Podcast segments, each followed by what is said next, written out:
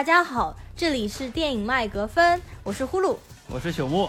今天我们要来聊《马戏之王》这部片子。实际上，在我之前好几期的节目里面，就一直在为它打广告，就是一直说二月一号《马戏之王》要上映了。其实我昨天就去看了，因为我已经期待这部电影几乎整整一年。我是就是狼叔的超级迷妹嘛。所以我昨天实际上先去一刷，就是在上海最好的那个和平影都的 MX 厅，完了之后被里面的音乐完全震撼到，所以呢，我今天又和朽木一起去进行了二刷。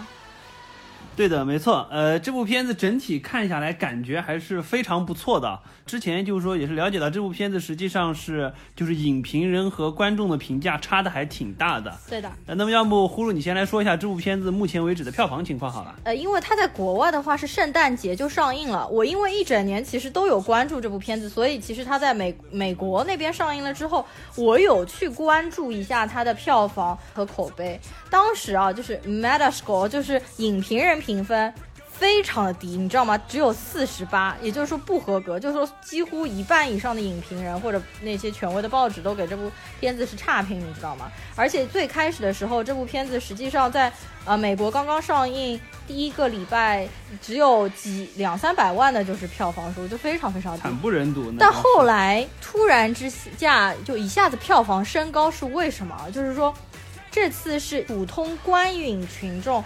和影评人产生了非常大的分歧。IMDB 上面大众的口碑是八点零分，你可以去看一下 IMDB 上的那些影评人，呃，那些大众，他们都几乎都打八分以上，八分、九分、十分这样，而且他们的标题写的都是 Critics are wrong，就 Sorry critics got it wrong this time，就是说影评人你们完完全全的错了，你们完完全全没有 get 到这部电影想要传达的精髓。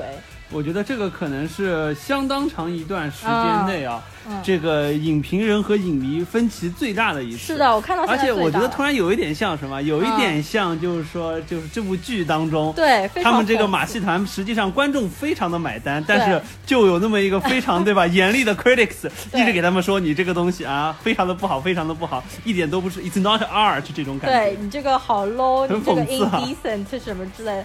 就非常的反讽，就是等于这个电影当中的虚构出来这个情节，然后照进了现实，就完全和现实当中一模一样。群众的口碑非常好，所以它的票房一下子在后一个礼拜暴涨嘛。它现在的票房应该是有两点六亿美金，不错的一个票房。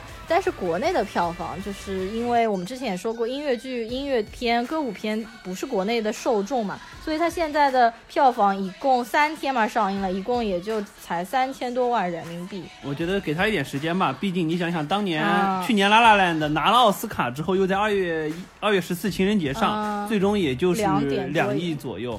现在因为还是首周嘛，国内还是首周嘛，我觉得破亿可能有一定的困难。嗯，但是呃，反正这部片子它本身投资成本好像也就是一亿美金，不大概八千万的样子。八千四百万。所以说它肯定收回本，包括就是说略有赚头，肯定是没有问题。收回本是没有问题。我我我觉得我预测这一部片子可能就是人民币的话一亿左右，我觉得应该能过亿，我就心满意足了。我觉得音乐剧真的不容易。好想让。就是票房再高一点，因为这其实狼叔真的是筹备了，从零九年开始，他们就有这个计划，想要拍一部独立制片的原创歌曲的音乐片歌舞剧嘛。对，狼叔实际上很早就想拍这部片，但是一直是就是说，因为投资方实在是不太看好这种，呃，就相当于是完全原创的歌曲，不是说百老汇的歌剧改编过来的。对，就不像那些妈妈咪呀或者狮子王啊，然后这些，因为它已经。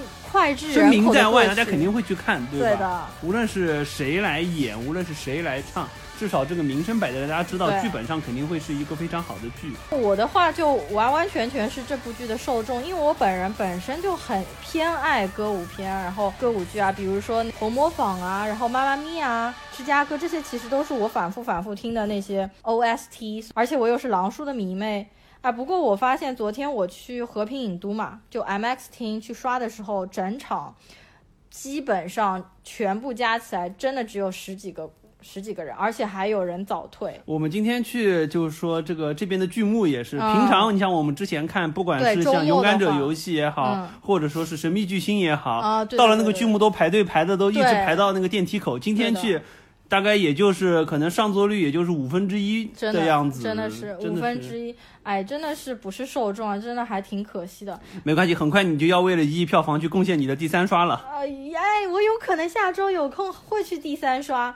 不过今天还蛮有意思的，因为我们今天去二刷这部电影的时候，其实有一个男生坐在朽木旁边嘛，然后他也明显是二刷的状态。这个片头刚起来，他就手舞足蹈哼起了歌，我都有一种感觉，而且他。大概放了十秒钟，他突然站了起来，我以为他要在前面跳起来，后来发现他好像是挪到旁边一个更空的位置上，方便他去手舞足蹈。哎呀，我也是醉了。我隔了朽木一个位子，我都听到这个男生就跟着那个片头曲在哼歌。看来狼叔的小迷弟也是很多的啊。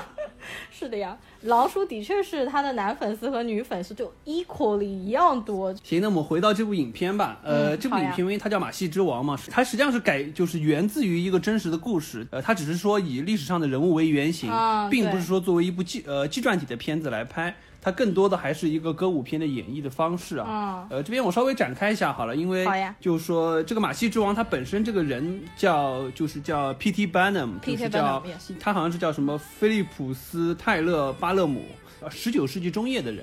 他出生是在一八零四年，一八零四，对，相当早了，对，就是还是就是初的时候，对对对，就是典型的维多利亚时代，对。然后我们这边也不管剧透不剧透了，因为这个这个没什么。歌舞片实际上剧情上没有什么好剧透的问题，剧情没什么，对的对的。他实际上出身非常的贫穷，对，然后一直也是当时相当于是社会底层嘛，一直被看不起。他为了改变自己的命运，实际上做了很多的事情，不管是去做小职员也好，倒卖一些东西也好，反而最终就是说他实际上是买下了当时在百老汇旁边的一个废弃的博物馆，嗯，然后在那边实际上是做起了相当于是就是这种猎奇的展出的这种方式。嗯，当然就是说实际上他最终还是把它就是说做成了一个马戏团的这个方式。是到他非常晚年的时候，就他大概六十岁的时候，才想到了，因为之前相当于还是 based on 一个固定的 location，然后去做展出。之后逐渐逐渐，他们觉得就是说，通过马戏巡演的这种方式，可以带来更好的收益，他才去做这件事情。在看这部片子之前，我当时在大学的时候是有听说过一个叫巴纳姆效应，在心理学上的一个故事。哦，当时我没有印象，我完全不知道是这个人啦。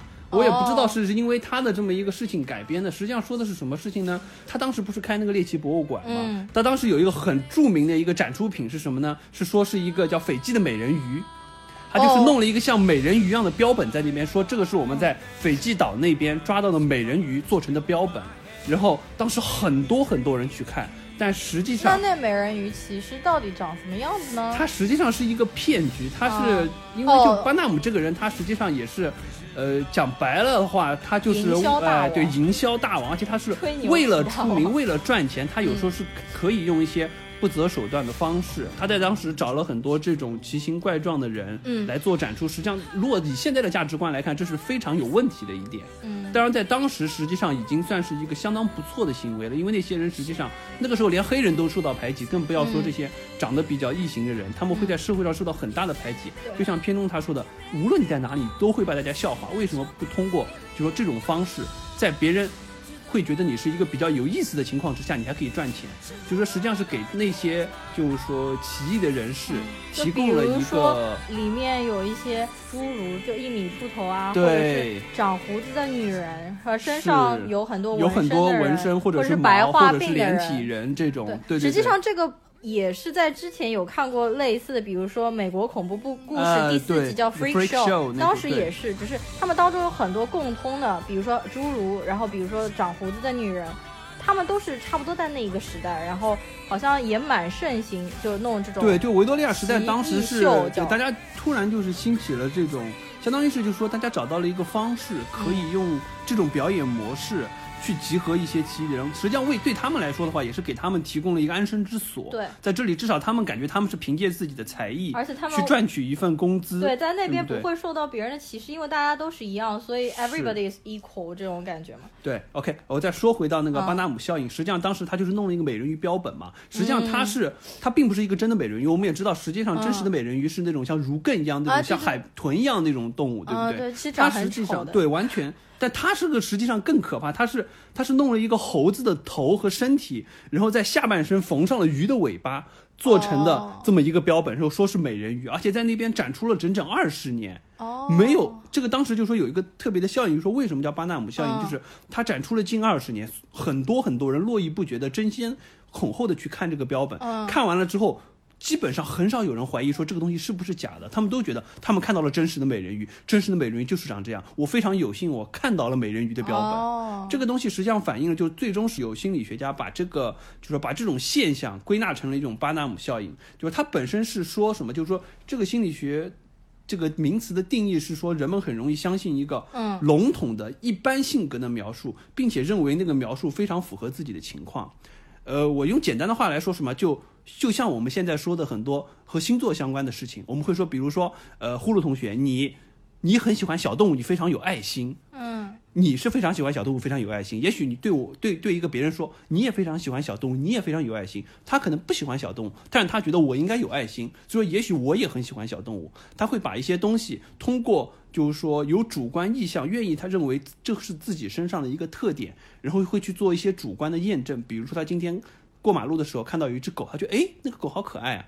他会觉得哦，那我肯定也是很喜欢小动物，我很有爱心，会做一些主观的认定。我知道，就是像你说的星座给人的一个固定的模式，然后你越你很容易对，你就会越把自己套先入为主的去套。对啊，实际上就是说，当时的这些人也是这样子，他们花了钱去看这种奇异的东西，他们一定愿意相信啊，这个就是一个真实的东西。我看到了别人没看到的东西，所以会主观去验证，觉得这是一个很符合自己预期的东西。所以说，这个也是呃，展开一点题外话了。嗯。哎，这个图的话，待会儿我会放在那个。就是我们音频的下面，大家也可以看。有一点吓人啊！讲实话，有一点吓人。它没有照片，对吧？因为是被销毁了，是呃，对，它实际上是就当时的那个标本，一场大火中被烧掉了，所以说现在留下来的是有点像是一个大家素描的绘本。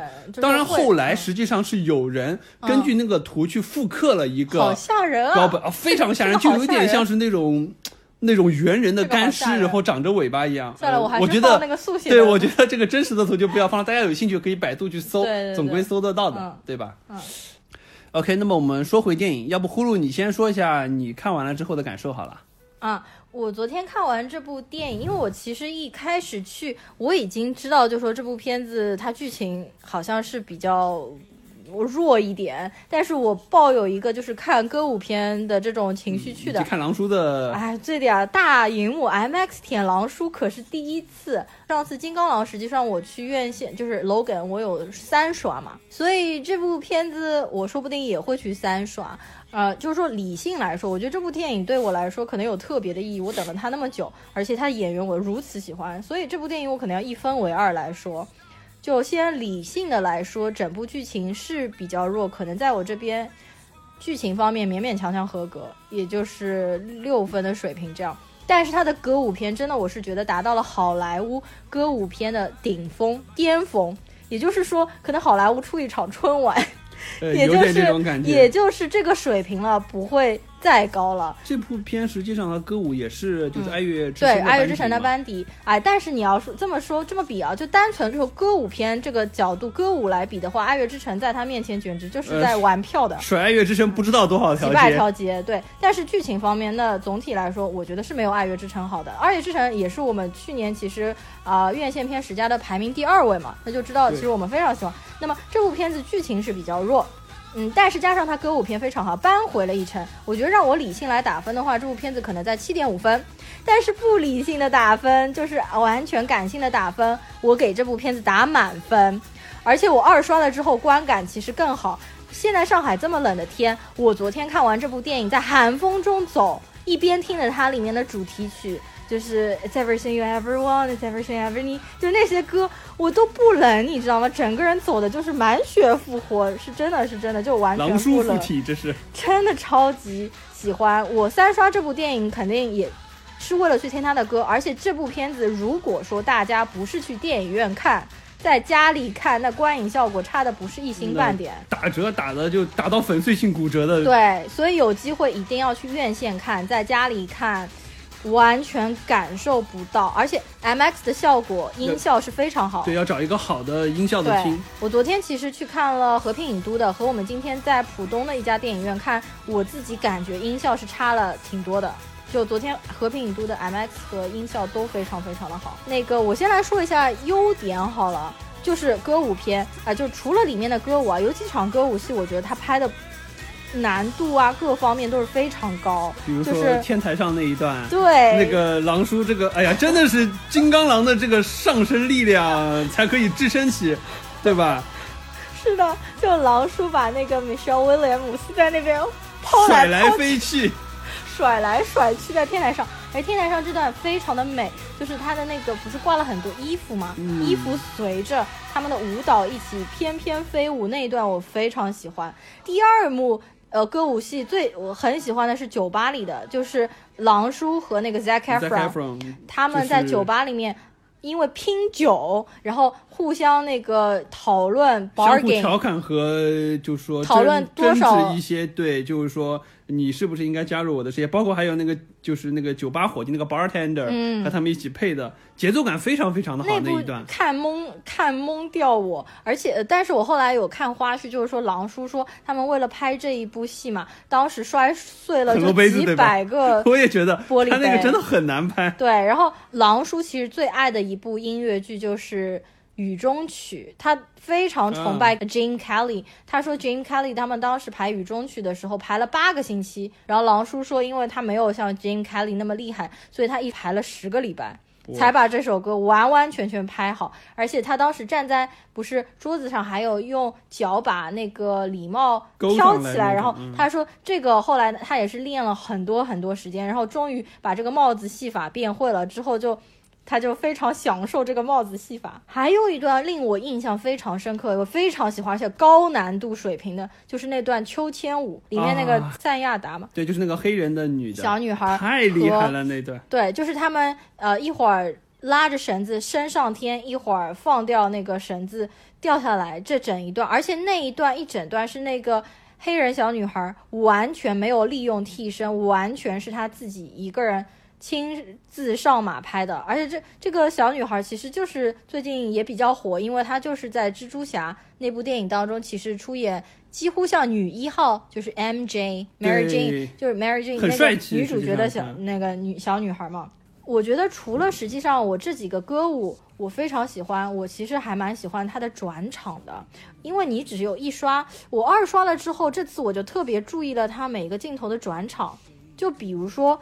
你还记不记得天台戏？他们跳完了之后，一个转场，下一幕戏就是那个 Michelle Williams 回怀孕了，怀孕了。然后就这一部，我觉得非常非常的背后搂了她之后，突然镜头一下拉，就发现她是已经怀孕了的对，然后还有那个他们的小女儿学芭蕾舞的那一段，就是那个小女孩在从刚刚穿上芭蕾舞鞋，很生疏的在那边跳芭蕾舞，转场直接到这个小女孩已经穿上了芭蕾舞服。转到了舞台上面去跳，那一段也非常的顺畅。呃，米歇尔威廉姆斯最后很失意的时候唱你你消失了，然后你不能陪伴我，然后他的一个脸转场是。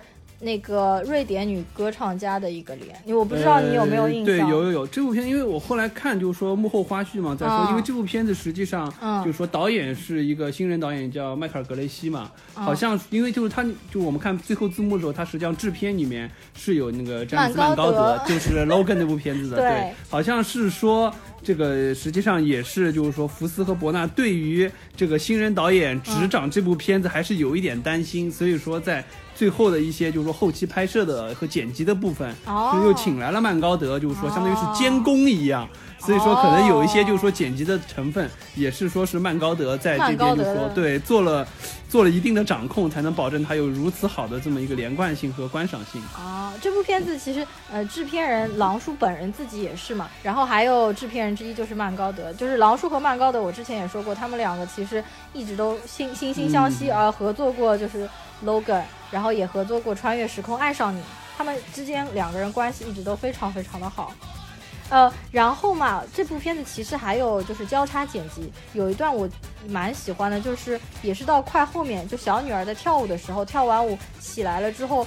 就看一下台下很落寞，因为他的父亲并不在那边给他鼓掌，然后马上交叉剪辑到狼叔在那边为那个瑞典女歌唱家鼓掌。我觉得这段转场的非常好，两段两边就是非常对应的非常好。对对对的。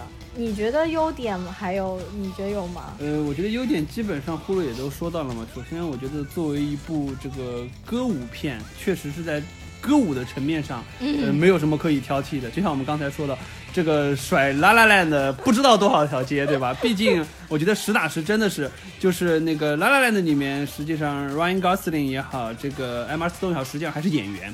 他们只是说，就勉强能唱一唱、跳一跳的演员而已，对不对？但是狼叔嘛就不说了，对不对？我们之前也说过，他这个属于经营音乐剧多年，对不对？就顶级明星，对，就是再加上百老汇黄金时代的那一批，对，长得也是那种，对不对？就是典型帅哥，三百六十度无死角，穿上那种大红大黄的演出服都那么帅的这种人，对。再加上我们因为之前也看过零八年的奥斯卡，他主持，包括很多届的托尼奖。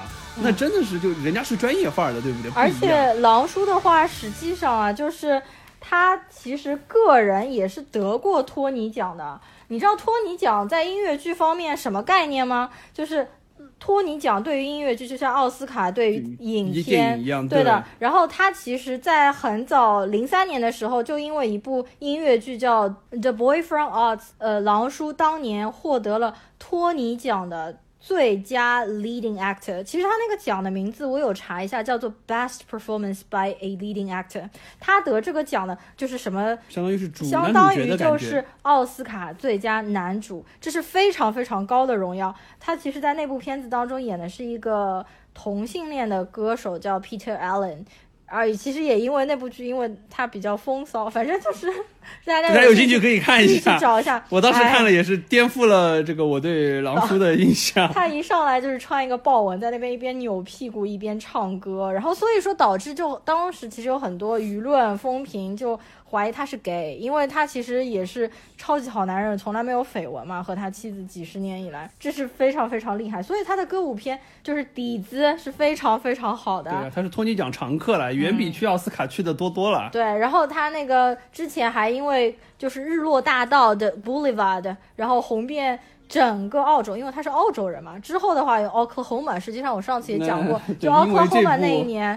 他那个后来去被相中演金刚狼，所以他其实，在歌舞片方面，是他应该说是他的，实际上是他的主业了。主业，对对对。对，只是他不小心去演了 Wolverine，然后对吧？演了金刚狼被大家这个所熟知而已。但是内心底子里，他还是一颗歌舞，就是歌舞影星的这个内心在这里。对的，而且他其实一直都很爱很爱歌舞片啊，音乐剧嘛。他其实，在那个八十届奥斯卡上面那一串场完了之后，他还很激动说的 musical is back，就音乐剧又回来了。好，我继续说，说的展开有点多。对，OK，那么实际上就是说这部片子我们刚刚也说嘛，就是我我觉得它的优点一方面就是在音乐剧、在歌舞片方面，实际上已经做到了极致了。嗯，这个真的是非常的棒，而且整个的制作班底也好，包括所有就是说参演的人也好，都是你就感觉是在看一个。百老汇的一个 show，而不是说是像拉拉烂的这种，只是在这个故事片当中加入了一些歌舞的元素在这里，嗯，对不对？其实我可能觉得这个也要看，就有些人他不是音乐剧的受众，他就是看不下去。他可能对他可能觉得就那么就回到说到就说这部片子实际上我觉得就比较弱的地方就是，呃。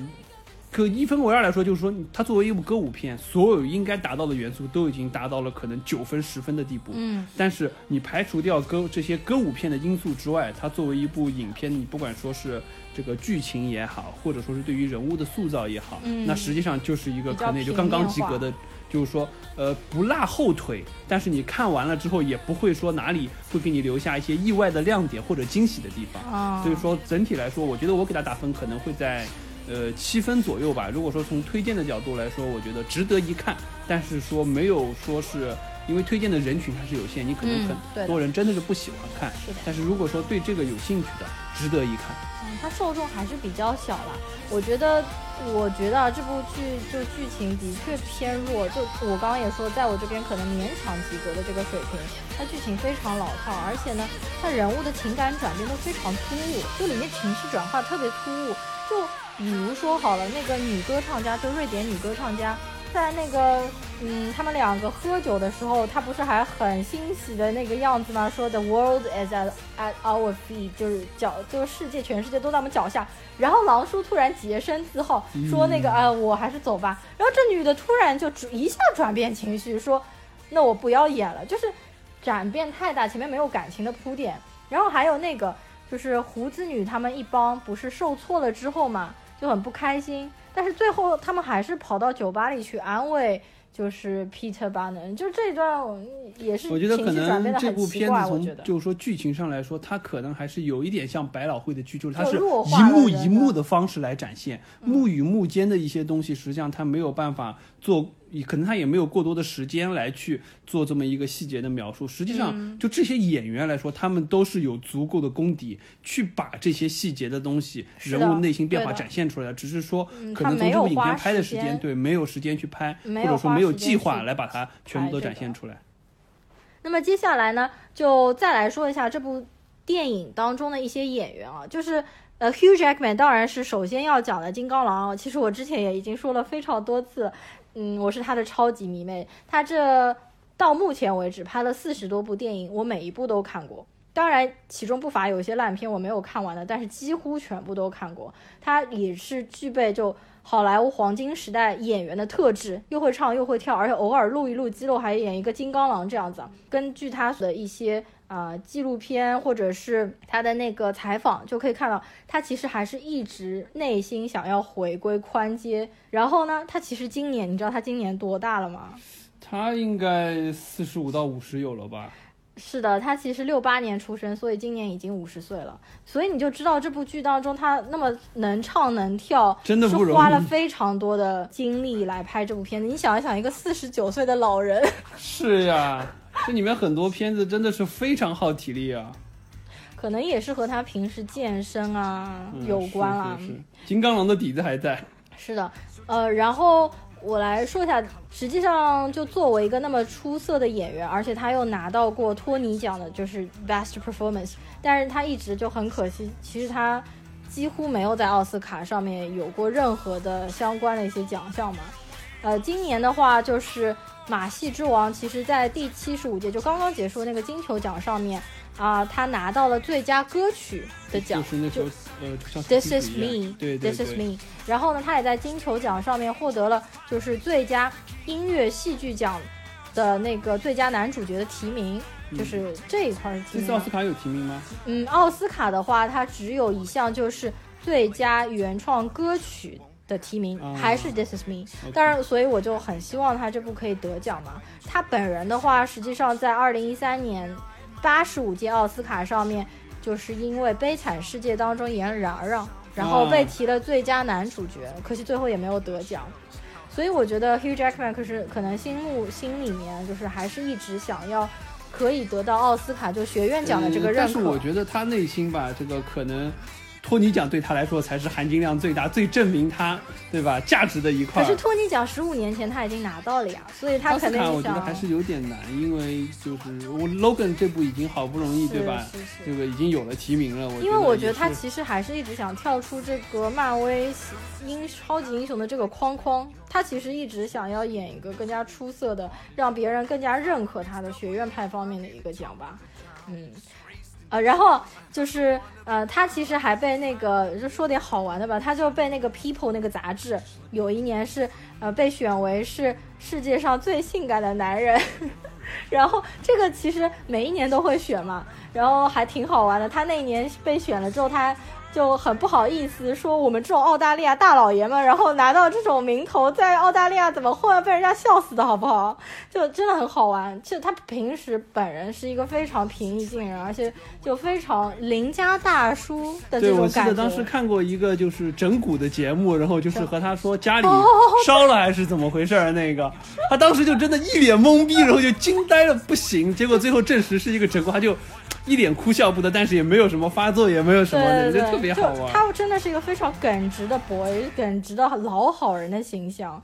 后来我们还看了他很多那种就是脱口秀，他和医美还有法莎一起上那个英国的一个脱口秀节目嘛。然后到当时他们也说，就是当年的那个最性感男士，然后 Hugh Jackman 就在那边说。就有点就是自己已经 out of time 那种感觉。I'm way out，I'm way out，就是说我肯定排不上最性感男士，但是他当年其实还是排了第八名，法莎是第六名，好像医美是第十三名，然后医美很气，医美还摔杯子了。我们到时候把这几个视频的链接和或者说是就是说哪哪一个 show 说哪一期列在下面，大家有兴趣可以看一下。哔哩哔哩上面都强烈推荐，强烈推荐。而且那一年其实最性感男士第一名是 Benedict Cumberbatch 嘛，就是 BC 就卷福，然后大家都震惊了，说哎他怎么可能呢？对不对？因为当年那个 Sherlock 非常非常火嘛，那一年应该是。一三年好像是一二年还是一三年那一年。最后我想说的一下就是，嗯，大家其实真的可以去看一下第六十八届托尼奖是狼叔主持的，知道他有如何的敬业吗？他在整个托尼奖主持前面，从场外开始就是一直双脚跳，一直跳到整个舞台上，在舞台上兜了一圈。我觉得他整个用双脚跳，可能跳了有。十几二十分钟，累死了，体力太好了，而且他一上舞台停下来跳，就马上开口唱。你去看他又唱又跳，他几乎不带喘气儿，就特别厉害。接下来的话，我就来说一下女一吧。女一是 Michelle 威廉姆斯，她的话得过好多次奥斯卡的提名，其实最近的一次就是去年。奥斯卡上面，因为《海边的曼彻斯特》它有女配的提名，实际上《海边的曼彻斯特》它它加起来的戏份可能也就十分钟不都都不到，但她的演技一直是非常得到公认的。接着在之前的是八十四届的奥斯卡，她因为《我与梦露的一周》又获得了女配角的提名。那部电影的话，他当中演梦露，他打败了其实是当时的那个 Scarlett Johansson，嗯，对，然后出演梦露这个角色，而且是和小雀斑一起演的。他演的那个梦露非常非常的俏皮，而且其实就是因为那部电影才让我就是更加了解梦露，而且更加喜欢梦露这个角色。在之前八十三届奥斯卡的话，她因为《蓝色情人节》被提名了最佳女主角。那部电影的话是她和 Ryan Gosling 一起演的。所以她真是好几年都是奥斯卡提名的座上常客。是的，没错。第一次提名是就七十八届奥斯卡，因为断背山女配的提名。可是她的确每一部片子，呃，都是被提名，就还没有得奖，已经四次提名了，两次是因为女配角，两次是因为女主角，不知道她之后可不可能会再得一次奖。我觉得她的演技是不错了，但是可能因为能进奥斯卡提名已经是，尤其这种连续进入已经是。非常高的殊荣了，是的，但是可能就是说，在这个演技，他可能就是说，相比每一届，他还是缺少一点爆发点，让大家觉得他的演技就是惊世骇俗，可以拿到奖项。我觉得可能就差那么一点火候了。第三个我想说的演员，其实也是片中的男二嘛，大家非常熟悉的 Zac Efron。对，就是我们的歌舞青春小伙子。是的，嗯，就 High School Musical 当时爆火嘛，然后呃，High School Musical 实际上我只看了一部。你有看后面两部吗？《High School Musical》好像是拍了三部嘛，我记得第一部应该是看的最多的，二三我好像有看过，就是反正整体调性还差不多，因为看的这种片子比较欢乐嘛。但是实际上也过了相当长时间了。我看了一下是零六年的，所以到现在已经过掉十二年了。对，所以说他现在也已经长得有一点，对吧？脸就有一点方掉了，对吧？有一点方，有一点胖。但我我打算最近把这个《High School Musical》再拿出来看一看。我因为很喜欢，还是很好看，就像当时看《Glee》一样，对不对？这种感觉还是很欢快的。其实 Zac Efron 我更加熟悉他的另外一部电影，其实是《重返十七岁》。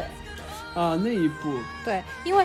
嗯，重返十七岁，他当中演的是，呃，年轻的一个四十几岁的中年油腻大叔，然后回到了十七岁。因为当时那个中年油腻大叔是 Matthew Perry 你不要这样说，Matthew Perry 中年油腻大叔嘛，对不对？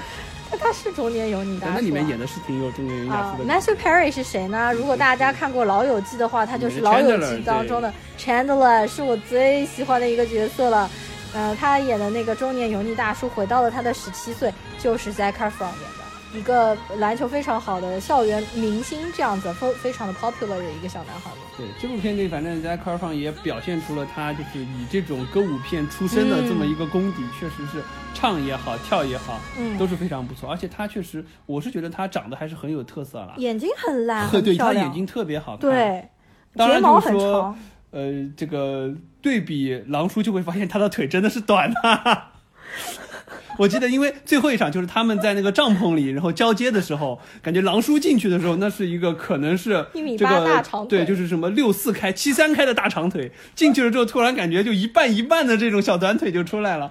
就是 r 后面接过了狼叔的棒之后，在那边跳，怎么感觉他上下身的比例是一比一啊？就是稍微有一点奇怪。啊，然后以前歌舞青春时候没觉得。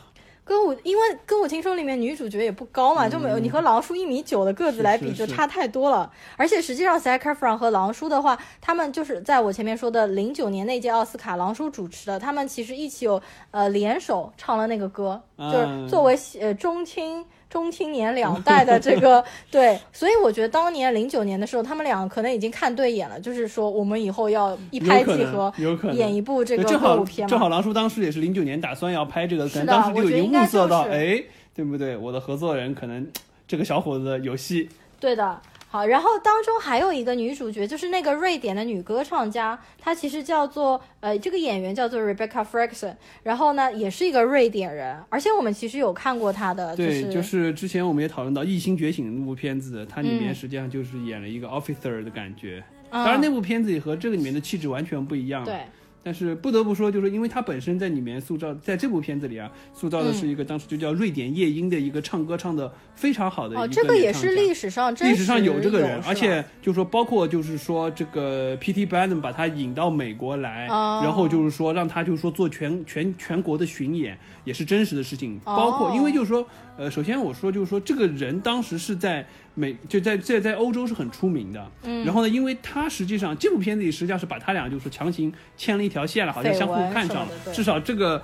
他叫 Jenny 吧，他是看上了这个，Jenny Lind，对，他是看上了那个 P.T. Barnum 的，但实际上真实中他俩还是有点相互看不起的，至少是吧？因为就是典型的就是我是上流社会的这种高雅歌唱艺术家，你们这种玩对吧马戏杂技的这种人，他是肯定看不上他的。再加上这个真实的真实历史当中的 P.T. Barnum 长得还是比较滑稽，完全没有狼叔的这个气质了，对不对？所以说他是看不上的。所以说当时就是说 P.T. Barnum 想请他来美国这边做巡演的话。嗯，这边实际上就说我是可以同意的，但是我开价你要先预付我大概二十几万美金的样子，当时是非常高的一个价格，所以说确实当时 P. D Barnum 也是为了筹这笔钱，也是抵押了他的资产，然后相当于是放手一搏。当然，最终实际的结果是他那次巡演非常的成功。也没有说两个人因为就说一些情况闹矛盾的事情，最终大概他是整个巡演下来大概赚了七十多万美金，也就是说，实际上他借此自己净赚了四五十万美金的样子，是一个非常成功的引进欧洲巨星来美国做的商业巡演。哦，原来这是一个真实的事情。对，这个是真实的事情，只是说他俩看上眼了这事儿，是为了这个戏剧的效果和一些剧情的转折加出来的。他们看上眼这段，也就是呃有点牵强了，对对对，只是为了说最后就是说有这么一个剧情的转折而已。嗯，对的。然后我们说回到就说那个瑞贝卡·福格森嘛，实际上就是说他本身，首先我觉得他确实就瑞典人的这种感觉，就典型的这种高加索人的这种特质。你五官非常的立体，然后非常的像刀削的那种感觉，而且他是红发，对，在这里面就感觉就特别有一种就神圣的感觉。他在舞台上唱这种歌剧，包括就这个演员本身他自己也是受过音乐训练的，所以说实际上他包括就说，当然这部片子最终的歌曲出来了之后是用替身。是用就是说专门的，就是说演员，就是说一个就是女歌唱家的声音来替换的声音。哦。但实际上在拍这部片子的时候，这个 Rebecca 福克森坚持说，他我现场要真实的去唱，我不愿意说纯粹为了对口型，所以现场录的时候他是真唱了这首歌。哦。可惜我不知道之后能不能搜到这个版本，就是他自己唱出来这个版本。我还挺好奇的。这首歌也非常的好听，就是在舞台上面唱到最后，就感觉整个人都爆发出来了。对，实际上就是预告片当中的一开始也用了一点。点这个的片段确实是非常好听，对的，对，呃，最后那个我想说的，嗯，一个女演员就是赞达雅，就是那个黑人的女杂技演员，对她年龄非常小，她九六年的嘛，然后就是我前面说的，她在蜘蛛侠当中表现非常抢眼，而且我其实有翻一翻豆瓣啊，发现赞达雅她的。粉丝非常多，就大家都在下面说，实际上，呃，她有一种特别的美，而且眼神非常犀利，在这部电影当中，演技非常的好。更何况她当中所有的那些，我前面说秋天的镜头，根本就没有用替身，很厉害，完全是她自己一个人拍的。我觉得那段真的是大家呃，大家知道了这个情节再去看的时候，可以好好的看一下。我觉得真的很不容易，那一段整个的杂技的动作的表演，确实很有难度。就肯定是他也有，肯定是有舞蹈功底的，就不愧是莫名其妙一个演员就是可以拉过来演的。最后，我还是其实想来说一点狼叔的故事。他其实，在拍这部戏之前，他有看了三十几本有关于 P.T. Barnum 的书，进行了筛选之后呢，才决定就说他要演绎一个如何的 P.T. Barnum 这样子的一个形象。而且实际上，他为这部电影付出了非常大的心血，就是他想让福斯开绿灯，然后给这部片子投资嘛。所以就有一次福斯的那个试听会上面，其实当时。有那个皮肤癌，你知道？你知道狼叔有皮肤癌吗？呃，对，我知道。对，之前一直就说好像是的，对的。澳大利亚这个地方是的，晒日光浴晒的太过分了。对，然后他其实皮肤癌，但是又不是特别严重，就是。嗯，他鼻子上面有一块皮肤癌的病变的问题，但是因为发现的比较早期，所以他其实有做了好几次手术。我有看他很多次采访的时候，他鼻子上是贴一个双面，哦，不是贴一个创可贴出来的。而且他当时去为了福斯的那个试唱会的时候，实际上他那个皮肤癌刚刚复发的那段时间，但他还是在那个试听会上面奉献出非常激情四溢的表演。他自己说，越唱越嗨，就像一个醉汉一样。然后最后伤口也崩了，满脸都是血。然后呢，他后来呃回忆起这段，说第二天他其实找医生去重新缝合伤口，让医生非常的不爽。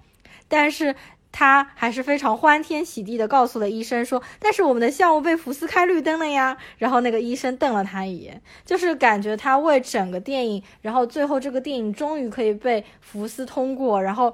最后终于成功上映，而且最近票房和大众的口碑都非常不错，就真的是付出了太多。我真的希望就是狼叔之后还有更加出色的表演，而且也希望狼叔真的可以去回归百老汇，然后去演出一些他个人的秀。就好想什么时候去舞台上面看一次狼叔的表演。OK，那么我们今天的这个。相当于是带剧透版的观影指南就到这里吧。本来我们想做一个短一点的节目，不知不觉四十五分钟过去了。基本都是我在说老鼠。OK，呃，这部片子总体来说的话，还是挺推荐大家去看的。至少就是说，对音乐剧感兴趣、对狼叔感兴趣的，一定要去看一下。这个绝对让你值回票价。而且这部片子的一些就是说音乐，我觉得也是非常推荐的。大家即使没有空去看，把这首。这就这部片子的这个对 soundtrack 下下来听一听也是不错的。